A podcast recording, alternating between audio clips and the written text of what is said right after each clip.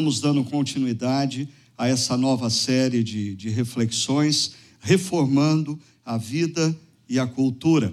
Ah, e eu queria começar essa reflexão eh, fazendo com vocês uma retrospectiva da nossa semana. Algumas coisas que aconteceu, aconteceram ah, ao longo da nossa semana. Ah, em Goiânia, famílias se reúnem numa celebração ecumênica.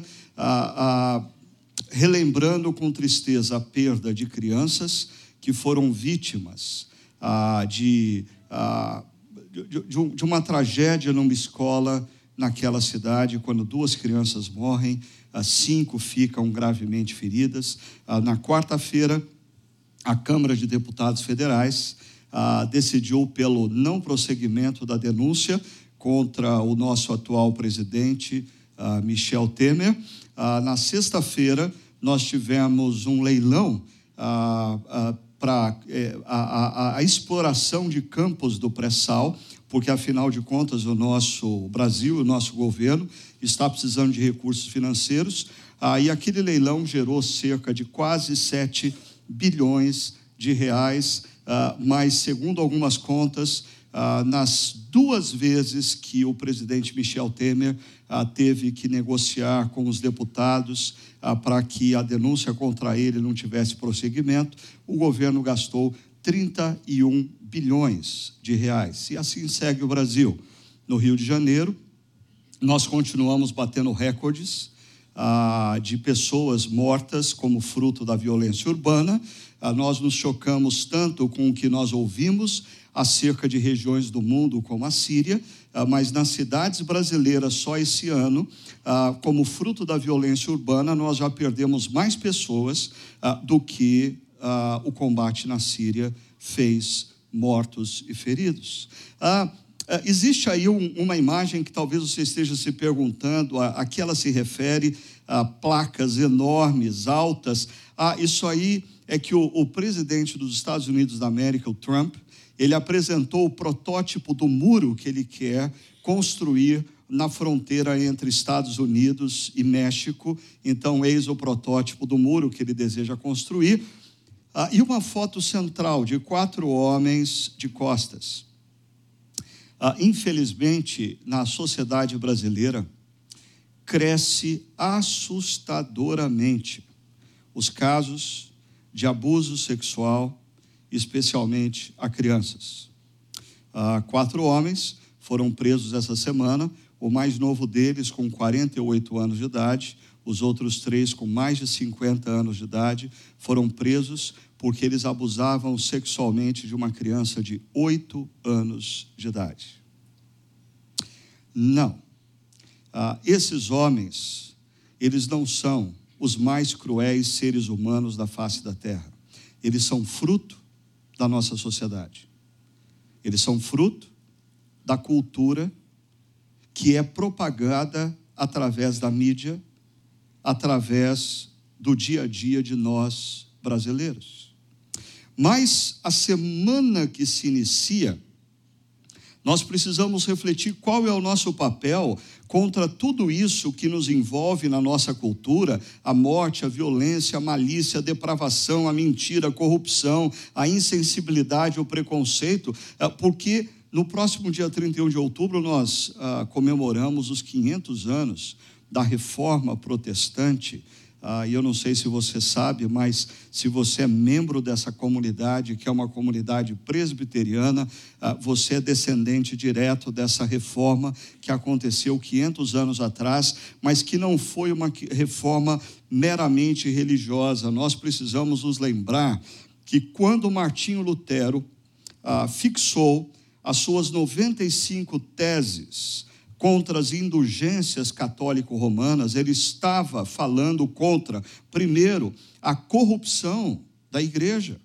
que vendia salvação ao povo, que, que em troca de favores espirituais pedia recursos financeiros.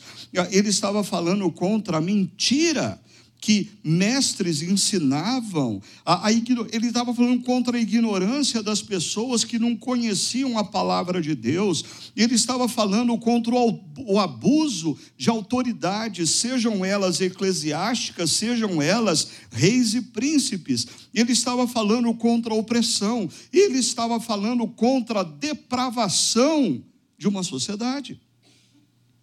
Como filhos da reforma, verdadeiros cristãos devem aceitar o desafio de discernir seu tempo e perceber as disfunções de sua cultura, assumindo o papel como agentes de transformação. Infelizmente, a herança da reforma protestante na nossa sociedade ah, tem gerado simplesmente igrejas repletas de pessoas que são diferentes da média da população brasileira meramente pelo que fazem de domingo. De domingo, eles vão a uma igreja evangélica, mas de segunda a sexta, de segunda a sábado, quase nenhuma diferença existe na ética, na maneira como se relaciona com os negócios, na maneira como se relaciona com funcionários, na maneira como trabalha e se relaciona com seus patrões, na maneira em que vota, na maneira em que vive como cidadão no Brasil. O apóstolo Paulo escrevendo a cristãos que viviam numa sociedade altamente pagã, altamente corrupta, aonde inúmeras coisas que hoje se fazem presentes na nossa cultura também se faziam presentes naquela cultura do primeiro século, na cidade de Éfeso. Paulo diz: não vivam mais como os gentios, não vivam mais como aqueles que estão formatados pela cultura, não vivam mais como aqueles que estão impregnados por valores que não são condizentes ao Deus Criador. E qual é a cultura que envolve os gentios do primeiro século? A vaidade nos pensamentos, o obscurecimento no entendimento, separados da vida de Deus. Paulo vai eh, fazer uma descrição dos homens e mulheres que viviam esses valores anti-reino de Deus, esses valores completamente avessos ao Deus Criador, dizendo que eles vivem esses valores porque eles são vaidosos nos seus pensamentos, eles acham que sabem mais do que o Deus Criador, eles estão obscurecidos no entendimento e eles estão alheios, separados, alienados da vida com Deus. A consequência disso é que, tendo perdido toda a sensibilidade, eles se entregaram à depravação. Eles se entregaram a toda espécie de mentira. Eles se entregaram a toda espécie de corrupção. Eles se entregaram a toda espécie de imoralidade. Eles se entregaram a toda espécie de desumanidade, eles se entregaram a toda espécie de preconceito e insensibilidade, eles degradaram o ser criado à imagem e semelhança do Deus Criador. Mas o apóstolo Paulo aponta para o que o Deus Criador, também Redentor, está fazendo na história. Em Cristo Jesus, ele entra na história para nos resgatar e começar o novo, a começar da minha e da sua vida, e gradativamente fazer o novo na sociedade, fazer o novo na história e consumar todas as coisas, fazendo novas todas as coisas na criação. Ele diz: vocês não aprenderam, vocês aprenderam de Cristo. Ah, e a questão é o que, que nós aprendemos de Cristo?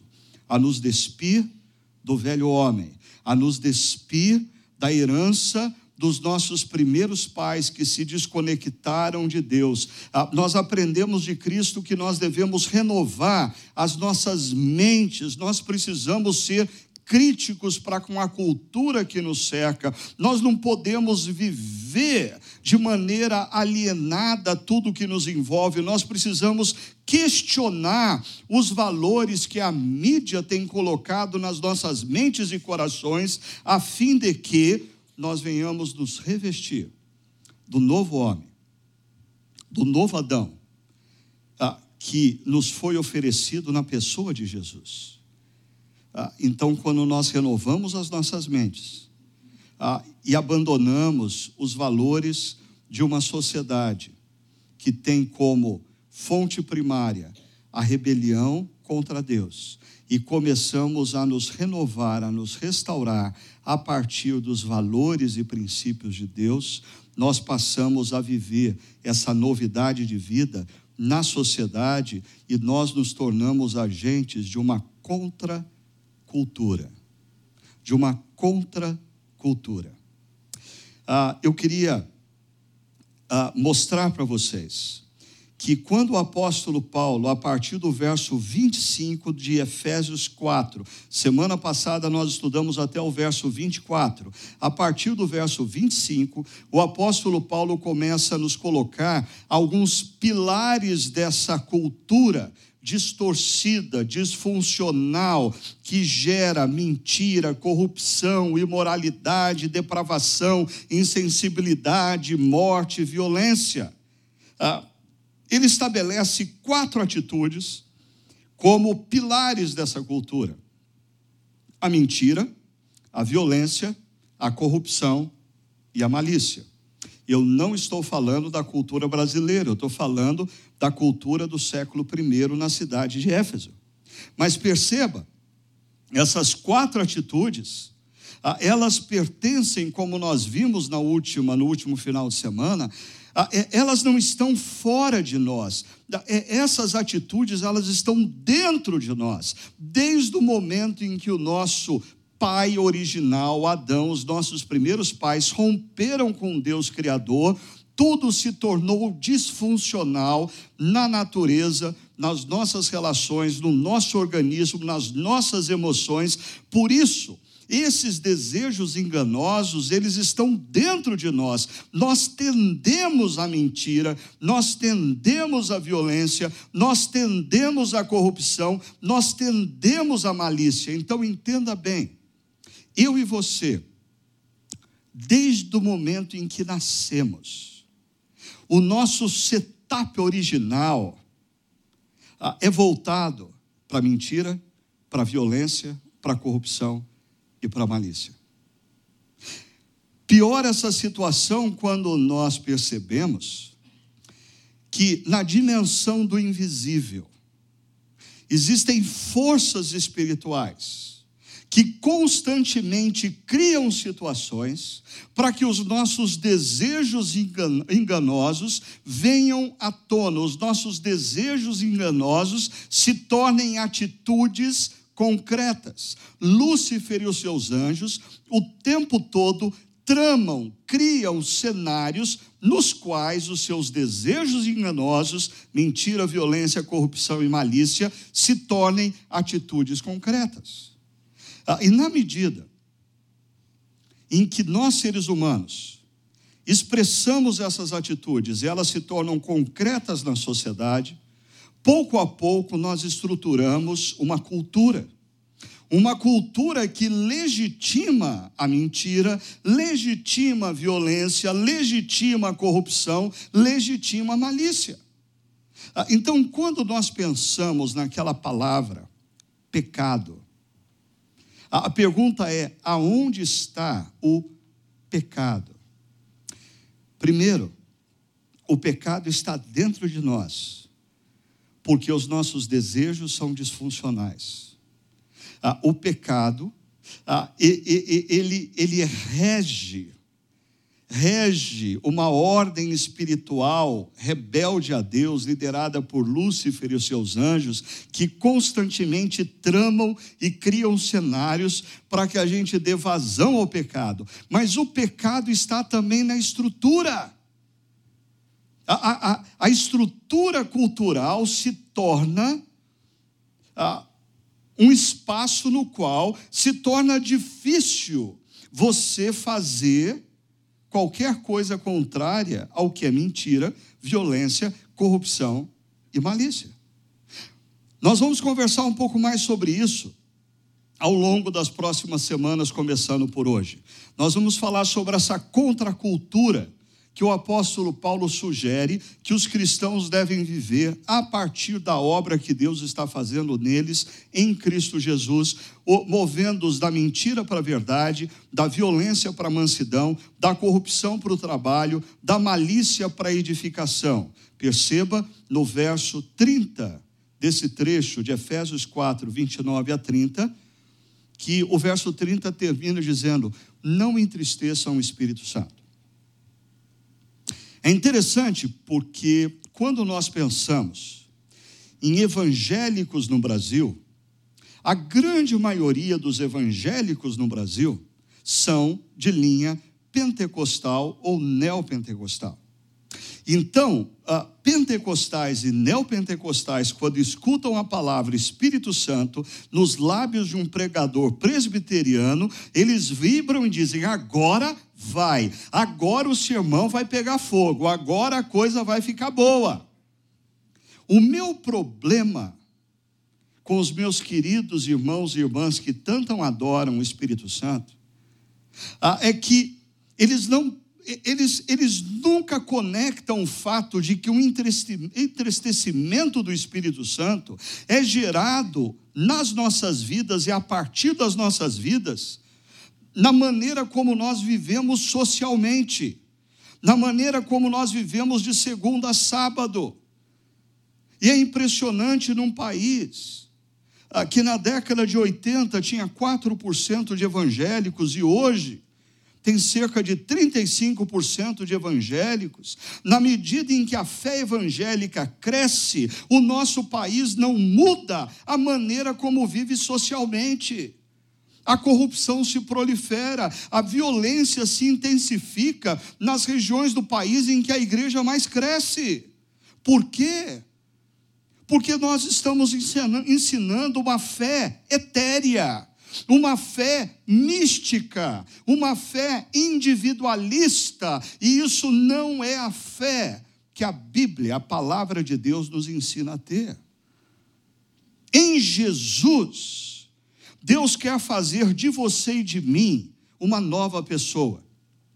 E essa nova pessoa tem implicações na maneira como você trabalha, na maneira como você se relaciona em família, na maneira como você faz negócios, na maneira como você paga impostos, na maneira como você vota, na maneira como você participa como cidadão da política na sua cidade, no seu estado, no seu país. Hoje nós vamos nos concentrar nessa primeira mudança, da mentira à verdade. E, e, é interessante o fato de que o apóstolo Paulo, ele elabora uma tese, dizendo: a cultura está impregnada de disfunções, mas nós aprendemos de Cristo a nos renovarmos na nossa mente e, consequentemente, as nossas atitudes vão ser diferentes na sociedade, e isso vai influenciar gradativamente uma transformação. E por onde o apóstolo Paulo começa? Pela mentira para a verdade. Olha o que Santo Agostinho diz sobre isso. Está escrito: a boca que mente destrói a alma.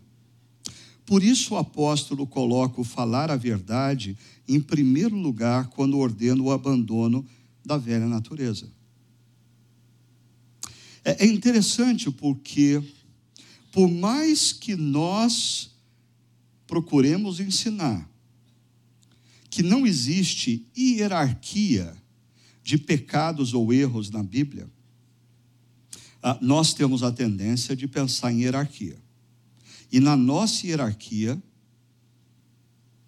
mentirinha não é nada significante. Não é coisa que ocupa tão. Deus está mais preocupado assim com coisas mais graves, mais sérias. Mentira. Mentira é uma coisa assim tão tolinha. Deus não perde tempo com isso. Ah, na nossa cultura brasileira, é muito comum se ouvir a expressão: a mentira tem perna curta. A questão é se o brasileiro acredita que a mentira tem perna curta. Ah, e o problema é que tem alguns mentirosos, especialmente na esfera política no nosso país, que desenvolveram alguma técnica para estender as pernas, porque a mentira deles demora para vir à tona. Agora, você sabe de onde vem essa expressão? A mentira tem perna curta?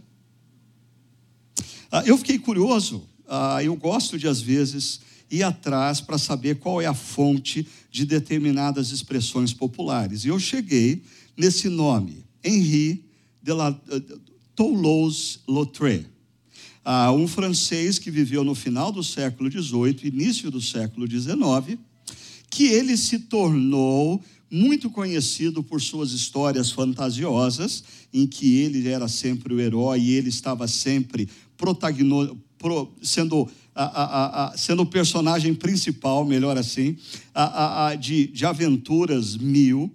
e mais, ele se tornou famoso pela produção de réplicas de obras de arte, das quais reivindicava a autoria. Ele viu uma obra de arte, às vezes de um pintor ainda desconhecido, gostava, pintava uma igual, assinava e dizia que era dele. Ah, interessante que Antes dele ser descoberto, suas obras chegaram a ser expostas com ostentação no Museu de Louvre, em Paris. Ah, e como você pode perceber, ele tinha uma deficiência física, ah, que ah, as suas pernas não cresceram proporcionalmente ao seu corpo. Por isso, depois que tudo isso veio à tona, ficou popular se dizer em Paris que a mentira tem perna curta. E como muitos dos filhos dos nobres brasileiros, filhos de donos de terra, nesse período iam estudar em Paris, na França, eles trouxeram esse ditado e se tornou popular no Brasil dizer que a mentira tem perna curta. Interessante a história, né? Só que é mentira.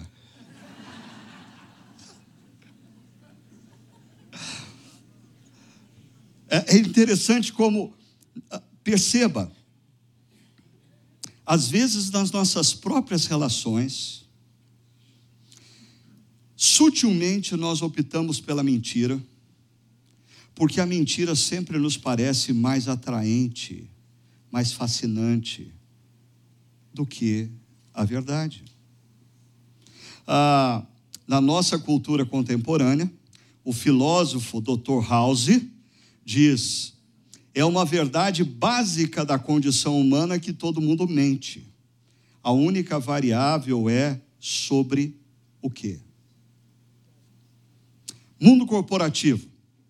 A consultora e doutora em gestão de pessoas, Betânia Tanuri, a, numa, numa entrevista no jornal Valor Econômico, ela diz que 74% dos executivos admitem que o discurso é diferente da prática. 74% de cada quatro executivo, executivos, três admitem que o que eles falam não é verdade. Que boa parte do que eles falam não tem a ver com a prática. Ainda, 60% admitem que a verdade nunca é dita quando, avalia, quando há avaliação de desempenho. E esse é um problema que nós já tratamos numa outra série de mensagens aqui. Nós brasileiros temos sérios problemas de lidar com a verdade. A, a gente quer estar bem com todo mundo. Então, dentro das empresas, quando há avaliação de desempenho, se diz a verdade, 60% dos executivos dizem não. E ainda, 26% deles admitem que o que é dito ao seu cliente está longe da realidade. 26%, ou seja, um em cada quatro, admite que o que eles te oferecem na propaganda não é verdade. O que ele te oferece nos benefícios não é verdade. Nós estamos cercados por uma cultura no mundo corporativo baseada grandemente na mentira. É, e nas relações conjugais? Ah, eu não vou entrar na dimensão da verdade na sexualidade, na verdade dos filhos para com os pais. Eu vou pegar um outro aspecto pouco abordado, mas crescente e problemático. Porque de cada dois casais que se divorciam hoje, um se divorcia por questões financeiras. Ah, pelo que é chamado hoje de traição financeira. Ah, quais são as oito principais traições financeiras? Ah, essa é uma pesquisa feita por uma universidade norte-americana, publicado no Daily Mail, um jornal britânico, e agora publicado na revista Exame no Brasil. Primeira, a traição financeira: mentir sobre quanto ganha. O marido ou a esposa não dizer a verdade acerca de quanto ganha. Segundo, ter investimentos escondidos.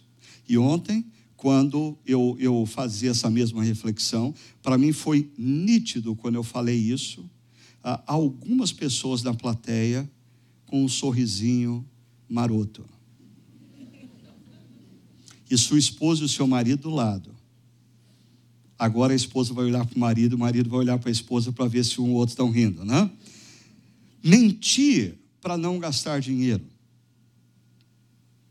dizer que, olha, esse mês nós não estamos bem financeiramente para evitar que o dinheiro seja gasto, mas isso não é verdade. Inventar desculpas para responsabilizar o outro, dizer nós estamos passando por dificuldades financeiras por causa daquele sapato que você comprou no mês passado. Quando na verdade o problema diz respeito a ele gastar mais do que deveria em restaurante mentir para usar o cartão de crédito do outro. Ah, esqueci a carteira. Ah, isso, isso acontece muito entre amigos. Vamos almoçar? Vamos. Quando chega lá, na hora de pagar, uh, rapaz, que constrangimento, esqueci a carteira. Ah, esconder dívidas. Eu, ah, nos últimos anos, eu acompanhei pelo menos três casamentos que infelizmente viveram crises homéricas. Por quê? Ah, porque o marido fazia de conta que estava tudo bem, ou a esposa fazia de conta que estava tudo bem, e quando veio à tona o valor da dívida de cada um, foi um desastre. Ainda, mentiu para os filhos sobre a real situação financeira. Por exemplo, em plena crise econômica que se prolonga, você, como pai, você, como mãe, sabe que você precisa fazer cortes, sabe que você não pode mais ir tanto quanto você ia no restaurante de final de semana, sabe que talvez não dê para manter o seu filho naquela escola, mas para se manter a aparência diante dos filhos, não, eles não merecem sofrer por causa disso. Então se mantém uma aparência mentirosa de algo que, na verdade, é complicado. Esconder o próprio consumo, ou o próprio consumismo. Gastar e não falar. Comprar e, e, e manter a coisa só com você, não dialogar com o seu cônjuge. Aqui são só alguns exemplos de como a mentira permeia o mundo corporativo, a mentira permeia as relações conjugais e a importância de nós combatermos a mentira. Porque o apóstolo Paulo diz: portanto, cada um de vocês deve abandonar a mentira abandonar a mentira. Ah, deixa eu destacar algumas coisas aqui. Cada um, ninguém está ileso. Não existe, como defendia Maquiavel, mentira nobre. Ah, você é responsável de falar a verdade, quer você seja o operário no chão de uma fábrica, quer você seja presidente da República do Brasil. A mentira é uma a verdade é, uma, é, é, é, é um princípio que deve ocupar a vida de absolutamente todos nós. E a mentira, ela é um ato individual que gera prejuízos coletivos. A mentira é uma atitude de um indivíduo que prejudica a sua família, que prejudica o seu casamento, que prejudica os seus negócios, que prejudica a empresa para a qual ele trabalha, que prejudica uma nação. A mentira não é pouca coisa. A mentira não é um ato tolinho que não gera prejuízo para ninguém. Pare e pense comigo. A mentira, primeiro, gera prejuízo para sua alma. Para sua alma. Segundo, a mentira gera prejuízo para o seu casamento. A mentira gera prejuízo para a sua família, quer você seja filho, quer você seja pai, seja mãe. A mentira gera prejuízo para a sua empresa, para a empresa para a qual você trabalha, a qual você é funcionário, ou para a empresa a qual você é dono. A mentira tem gerado prejuízos assombrosos para nós, brasileiros. Por isso o apóstolo Paulo usa o termo abandonar. Ah, e, e, e o modo verbal do verbo aqui no grego, ele está no auristo particípio. O auristo fala de uma ação pontual, de uma ação firme.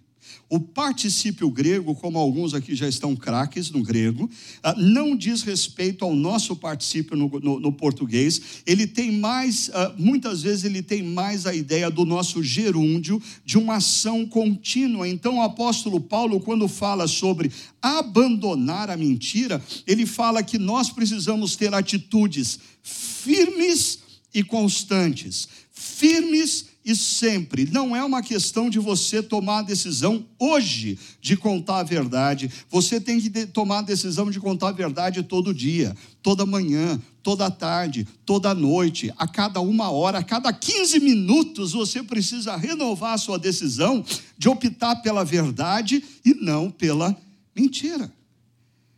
E, e o que é esse conceito mentira no grego? Ah, ele é muito conhecido por nós na língua portuguesa, porque a palavra mentira no grego é pseudo. Pseudo. Alguma coisa que tem aparência de verdade. E, e quanto melhor a mentira, mais ela parece com a verdade. Mas é pseudo. Não é a verdade. Não é a verdade. Assim, deixa eu deixa eu ir um pouquinho mais fundo com vocês. Porque às vezes a gente lida com atitude. Ah, e, e o perigo da gente lidar só com atitude é que lidar só com atitude gera legalismo. Não minta. Ponto. Ah, e às vezes a gente precisa ir um pouquinho mais fundo na nossa alma e perceber o que está por detrás das nossas atitudes. Porque talvez algumas pessoas que estão ouvindo essa reflexão são reféns há anos da mentira, porque na verdade elas possuem fendas na alma que precisam ser restauradas. Por exemplo, pessoas mentem para impressionar e gerar admiração de outros. Pessoas mentem e, e às vezes a pessoa nem acha que é mentira exagerar um pouquinho, nem acha que é mentira acrescentar um ou dois fatos na, na história, só para tornar a história, assim mais interessante para quem escuta. Mas o que está por detrás da mentira, a necessidade, a carência de ser admirado pelos outros. Segunda razão, livrar-se de situações desagradáveis. As nossas crianças aqui naquele vídeo, há, pouco, falavam sobre receio de ser disciplinado pela mãe. Então, qual é o atalho quando você tem diante de você um problema? A mentira. A mentira te livra de inúmeras coisas. Ah, quando você tem uma situação desagradável pela frente, logo vem à sua mente ao seu coração o desejo de fazer o quê?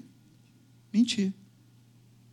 Por que pessoas mentem? Terceiro, para tirar proveito de uma determinada situação.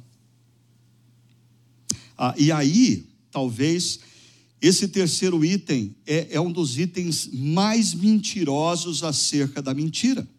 Porque a pessoa que dá vazão à mentira por causa dessa terceira razão, ele costuma argumentar o seguinte: eu não estou prejudicando ninguém. Quando, por exemplo, um deputado, para beneficiar a sua própria campanha, pede uma colaboração especial de uma empresa, ele vai dizer: Mas eu não estou prejudicando ninguém. Eu não estou prejudicando o povo brasileiro. É aquela empresa que está colaborando para a minha campanha em troca de favor numa licitação. O, o serviço foi até feito. Se tornou uh, um, uh, no nosso país, muito conhecida a frase de um antigo político que dizia: Eu roubo, mas eu faço. E quarta razão por que pessoas mentem: para prejudicar alguém que é alvo de desafeto. Então, quando existe desafeto no coração, ah, existe pressa em falar dos defeitos da outra pessoa, intensificar o discurso dos defeitos e acrescentar alguns elementos para fazer com que ninguém ninguém tenha dúvida de que aquela pessoa é um monstro ambulante. O que existe por detrás dessas razões? Vou descer mais um andar na nossa alma. Por detrás do desejo de impressionar ou girar admiração existe uma pessoa insegura. Uma pessoa insegura que precisa ser notada, que precisa ser admirada. É, essa pessoa não percebe que de fato o que ela precisa é ser amada. E o que ela mais deseja é ser amada. Mas ela já sucateou esse sentimento. E para ela, já que ela não é amada, que ela seja pelo menos notada e admirada. Uma pessoa insegura. O que existe por detrás dessa segunda razão? Imaturidade gente que não é capaz de assumir as consequências dos seus atos.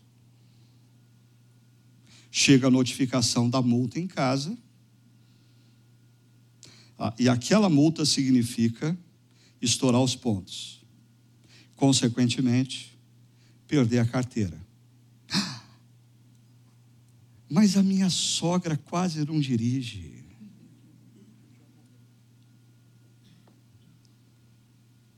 O que é isso? Imaturidade. Gente que não assume a responsabilidade pelo erro, pelo dano causado. Ah, o que existe por detrás da terceira razão? Desonestidade.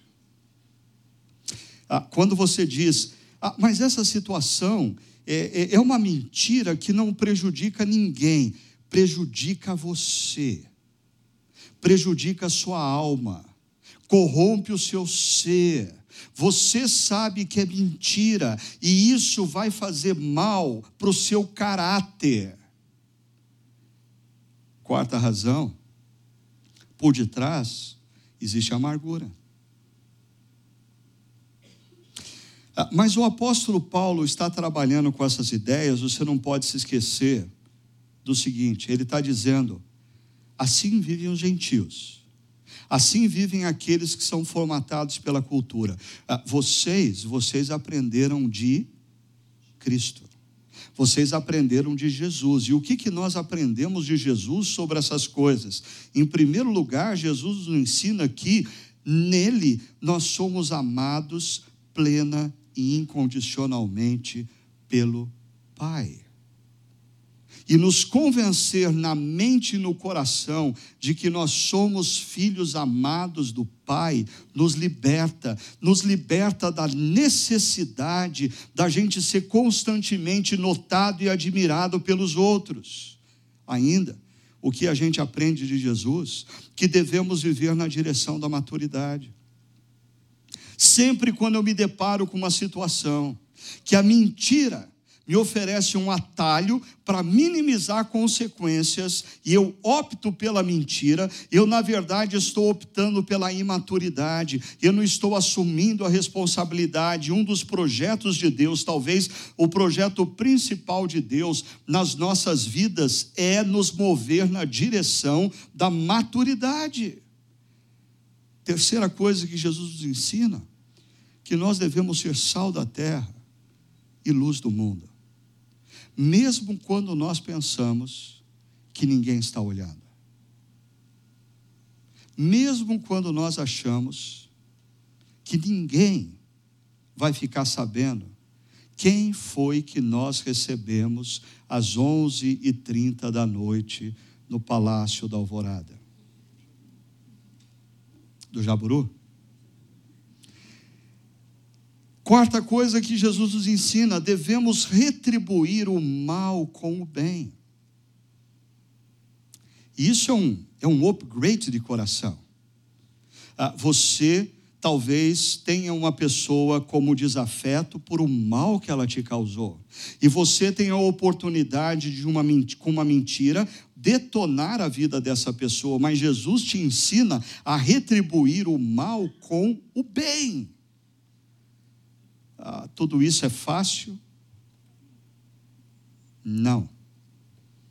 E prova disso é um filme ah, do Jim Carrey, de alguns anos atrás, chamado O Mentiroso que, quem sabe, diante dessa reflexão, ah, você encontra um tempo, ainda hoje, ah, para buscar lá no Netflix ou em alguma. Ah, não tem mais locadora para você buscar, né?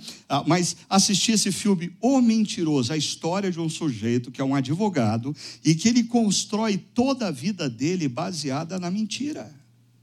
a relação dele com o filho é imersa na mentira. A relação dele com a esposa é, é, envolvida pela mentira. A relação dele como profissional, quer com os seus clientes, quer com os juízes, quer com os seus companheiros de trabalho, é, é marcada pela mentira.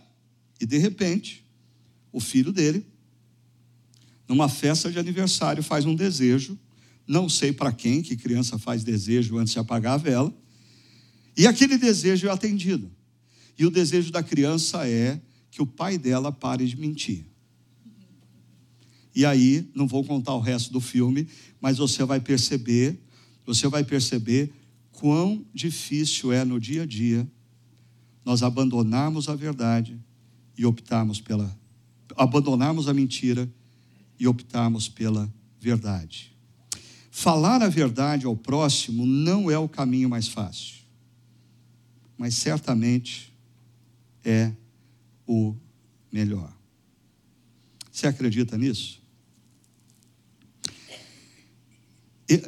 Eu, eu quero te dar dez razões por que falar a verdade é melhor do que optar pela mentira.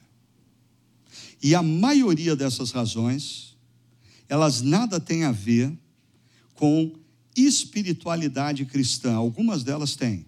E eu estou falando isso pelo seguinte: mesmo que você esteja aqui ou participando dessa reflexão e você não é um cristão, você não é membro de uma igreja, você não é discípulo de Cristo, ah, é, dentre essas dez razões, você vai encontrar pelo menos sete ah, que dizem respeito a falar a verdade é melhor do que optar pela mentira, porque é o bom senso, é sábio. Deixa eu mostrar isso para vocês. Vamos lá. Primeiro, falar a verdade é melhor, porque a verdade liberta-nos da necessidade de recordar o que foi dito. Você já por pensar que terrível é esse negócio de você constantemente ter que lembrar o que você disse? Ah, e, e você começa a perder o controle da coisa. Porque se você usa por demais a mentira aqui a colar, você não consegue lembrar de tudo que você disse. Você quer libertar a sua memória RAM para você usar em algo mais produtivo? Fala a verdade. Aí você não precisa gastar energia tentando lembrar o que você disse. É só você repetir o que é a verdade. Mas quando você fala a mentira, para se safar de uma situação, para o seu marido, para a sua esposa, para o seu filho, para o seu patrão, para o seu amigo de trabalho, para o seu funcionário, você começa a viver um inferno. Porque você tem que se lembrar ah, do que você disse no passado e você não dá conta disso. Segundo, a, a verdade liberta-nos do medo de que a verdade venha à tona. Porque pessoas que constroem uma relação conjugal baseado na mentira, pessoas que constroem uma vida profissional baseado na mentira, pessoas que constroem uma carreira política baseado na mentira, têm um grande transtorno, um grande pesadelo toda noite. A verdade pode vir à tona. Fale a verdade. E você vai ser livre. Ah, mas eu vou sofrer consequências. Você vai sofrer consequências, mas você não vai precisar viver os próximos 40, 50 anos com medo da verdade vir à tona. Terceiro, a verdade liberta-nos do ciclo infindável de mentiras. Isso foi pontuado também por uma das nossas crianças. Vocês se lembram? É, uma delas disse assim: Ah, o problema de falar mentira é que daí a gente tem que falar outra, e a gente tem que falar outra, a gente tem que falar. Você já percebeu que, que quando você opta pela mentira, você tem que ficar tapando o buraco, porque você fala uma mentira, aí um pouquinho depois alguém fala assim: ah, mas e isso? Aí você tem que inventar uma outra mentira. Aí você, eh, depois de alguns minutos, a pessoa vai: ah, mas eu não entendi uma coisa, e como aconteceu isso? Aí você tem que inventar uma outra mentira, e você começa a tapar tanto o buraco mas quando você opta pela verdade, você se liberta do ciclo infindável das mentiras. Quarto, a verdade liberta-nos do vício da manipulação de pessoas. Porque a pessoa mentirosa, ela tem um pecado na alma que subjaz a mentira. E o pecado da alma é, ele é um grande manipulador. Ele manipula pessoas. Ele manipula a esposa, ela manipula o marido, ah, ele manipula os pais, ele manipula o chefe, ah, ele manipula os funcionários, ah, ele manipula os eleitores. Qual é o grande pecado por detrás do mentiroso? A manipulação. Quinto, a verdade liberta-nos de um falso eu baseado no que não é real. Porque o grande transtorno que a mentira gera na vida de uma pessoa é que, com o passar do tempo, de duas uma, ou a pessoa começa a acreditar que ela é o que ela inventou ser. Ou pior, a pessoa não sabe mais o que é verdade e o que é mentira. As coisas se confundem. E aí você começa a pegar o sujeito falando a mentira de uma maneira tão convincente, porque a mentira contada constantemente, o que acontece? Parece verdade até para a própria pessoa. Mas se as cinco primeiras razões eu falei de liberdade, as cinco últimas eu quero falar de construção. A verdade constrói em nós o caminho para a maturidade. Eu vou ter que assumir a responsabilidade pelo que eu fiz.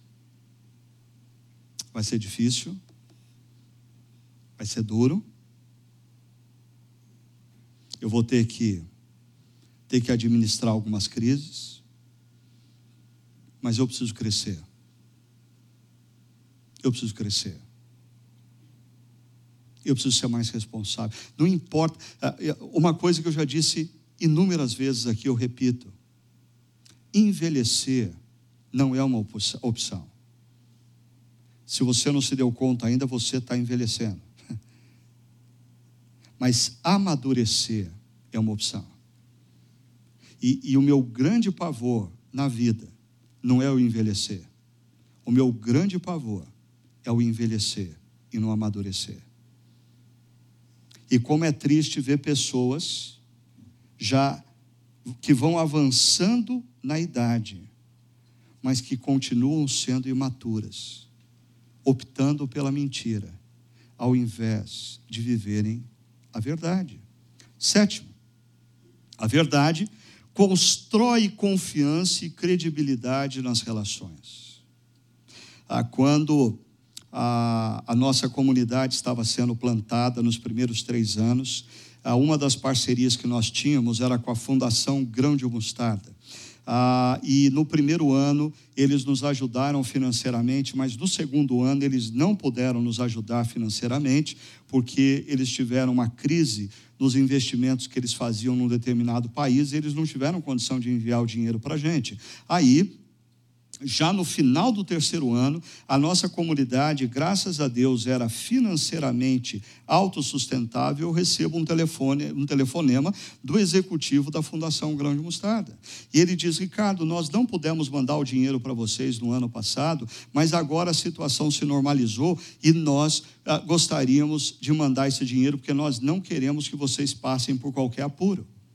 E eu tinha duas opções: falar, ok e omitir o fato de que nós não precisávamos mais daquele dinheiro. Ah, e sabe como é? Todo dinheiro é bem-vindo. Ajuda a gente a fazer umas coisinhas a mais na igreja. Não é assim? Ou dizer para ele, Brian, nós não precisamos mais desse recurso, eu te agradeço. Interessante. Ao optar pela segunda, eu construí uma relação de confiança e credibilidade com o Brian e com tantos outros com os quais nós somos parceiros ao longo de anos. O grande perigo de você viver baseado na mentira é que você pensa que as pessoas não percebem, mas você está sempre deixando um fiozinho solto. E ao longo do tempo, esses fiozinhos soltos vão minando a sua credibilidade, vão minando a confiança que as pessoas deveriam ter em você. Mas quando nós optamos pela verdade, nós construímos relacionamentos com confiança e credibilidade. Oitava razão: a verdade constrói a oportunidade de mudança e transformação. A verdade dói, mas a verdade liberta. A verdade nos liberta para construirmos uma nova história. A, a, verdade nos liberta para um novo momento no casamento. A, liber, a, a verdade nos liberta para uma nova chance numa amizade. A, a verdade nos liberta para um novo momento profissional. Nono, a verdade constrói a oportunidade de testemunho cristão. Aqui eu entrei na espiritualidade cristã. Ah, porque numa sociedade tão marcada pela mentira, quando um executivo opta pela verdade, isso chama a atenção das pessoas. Numa sociedade tão marcada pela mentira, quando um funcionário diz a verdade, isso chama a atenção das pessoas. Ah, numa sociedade tão regida e orientada pela mentira, ah, quando uma pessoa, ao invés de passar na imigração pelo nada a declarar, passa no a declarar, porque as suas compras excederam 500 dólares, isso chama atenção, ou não? Mas eu sei que você ouviu uma vozinha dentro de você agora dizendo: Ah, mas isso é tolice, é uma coisinha insignificante. Tem um ditado alemão que diz assim: em pequenos lugares, pessoas estão fazendo pequenas coisas que vão transformar o mundo. Por que, que a nossa sociedade brasileira não muda? porque nós não acreditamos que a nossa mudança pode gerar impacto na cultura. E esse é o meu último ponto. Constrói situações que influenciam a cultura. Mudam pessoas, mudam repartições públicas, mudam empresas, mudam relacionamentos, mudam famílias. Crianças aprendem e crescem ouvindo que é bom construir a vida baseada na verdade. Porque o apóstolo Paulo termina esse verso dizendo: Pois todos somos membros de um mesmo corpo. E é interessante, existe uma grande discussão aqui se o apóstolo Paulo está usando a expressão aqui relacionada à igreja, mas tem um problema porque o apóstolo Paulo no texto não está falando que nós cristãos devemos falar a verdade para cristãos. Não, nós discípulos de Cristo devemos optar pela verdade diante de todos, diante do próximo, não diante do irmão de caminhada na fé, mas diante do próximo. Logo, parece que Paulo está usando a expressão corpo num sentido diferente da qual ele vem usando em outras cartas. Qual é esse sentido? Falar a verdade Perdão não é né, mas falar a verdade é uma responsabilidade individual com implicações coletivas. Quando você fala a verdade, você muda a história do seu filho, do seu casamento, da sua empresa, das suas relações, da sua sociedade, da sua cultura. Queria terminar levantando três rápidas perguntas para você. A primeira delas é: você já conhece a verdade? É, é, essa pergunta é de fundamental importância nessa reflexão, pelo seguinte: no contexto da espiritualidade cristã, você tem que se lembrar que a verdade não é um conceito, a verdade não é uma atitude. A verdade não é uma coisa. No contexto da espiritualidade cristã, a verdade é uma pessoa. É Jesus. Você já conhece a verdade? Ah, porque eu já vou te adiantando. Todas essas coisas que o apóstolo Paulo desafia os cristãos de Éfeso e, consequentemente, nos desafia na sociedade brasileira a vivermos, só é possível depois que você encontra face a face com a verdade: Jesus.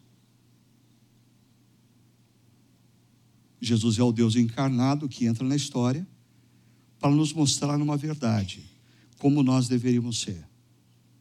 Naquela cruz, ele nos ensina uma outra verdade.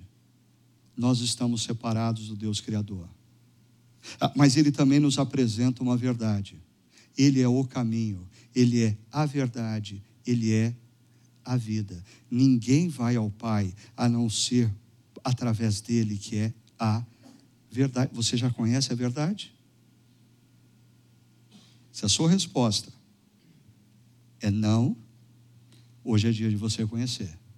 Se a sua resposta é sim, você tem que passar para a segunda pergunta. Existe alguma mentira que precisa ser hoje abandonada e sobreposta pela verdade? Queridos e queridas, eu tenho plena consciência do que eu estou fazendo através dessa reflexão. Hoje pode ser o dia em que algumas crises vão aflorar. Por quê? Porque a verdade vai vir à tona. Mas eu creio no que a palavra de Deus diz que a verdade liberta. De que a verdade deve prevalecer sobre a mentira. E não existe outro caminho de nós para nós construirmos uma vida consistente como discípulos de Jesus fora da verdade. Ah, e talvez ao longo dessa reflexão, Bateu algum incômodo em você acerca de uma situação que, ao mesmo tempo que te parece tola e secundária, ela está incomodando a sua consciência. E talvez hoje seja dia de você tomar uma decisão. Abandonar a mentira e sobrepor a mentira com a verdade. E enquanto eu falo do último item, eu quero pedir para os músicos virem aqui à frente. A Lud já pode estar aqui. A terceira não é pergunta, mas é uma afirmação. Deixe-se transformar pela verdade, e ela fará de sua vida um instrumento de transformação de nossa cultura. Eu não posso dizer para você como isso vai acontecer.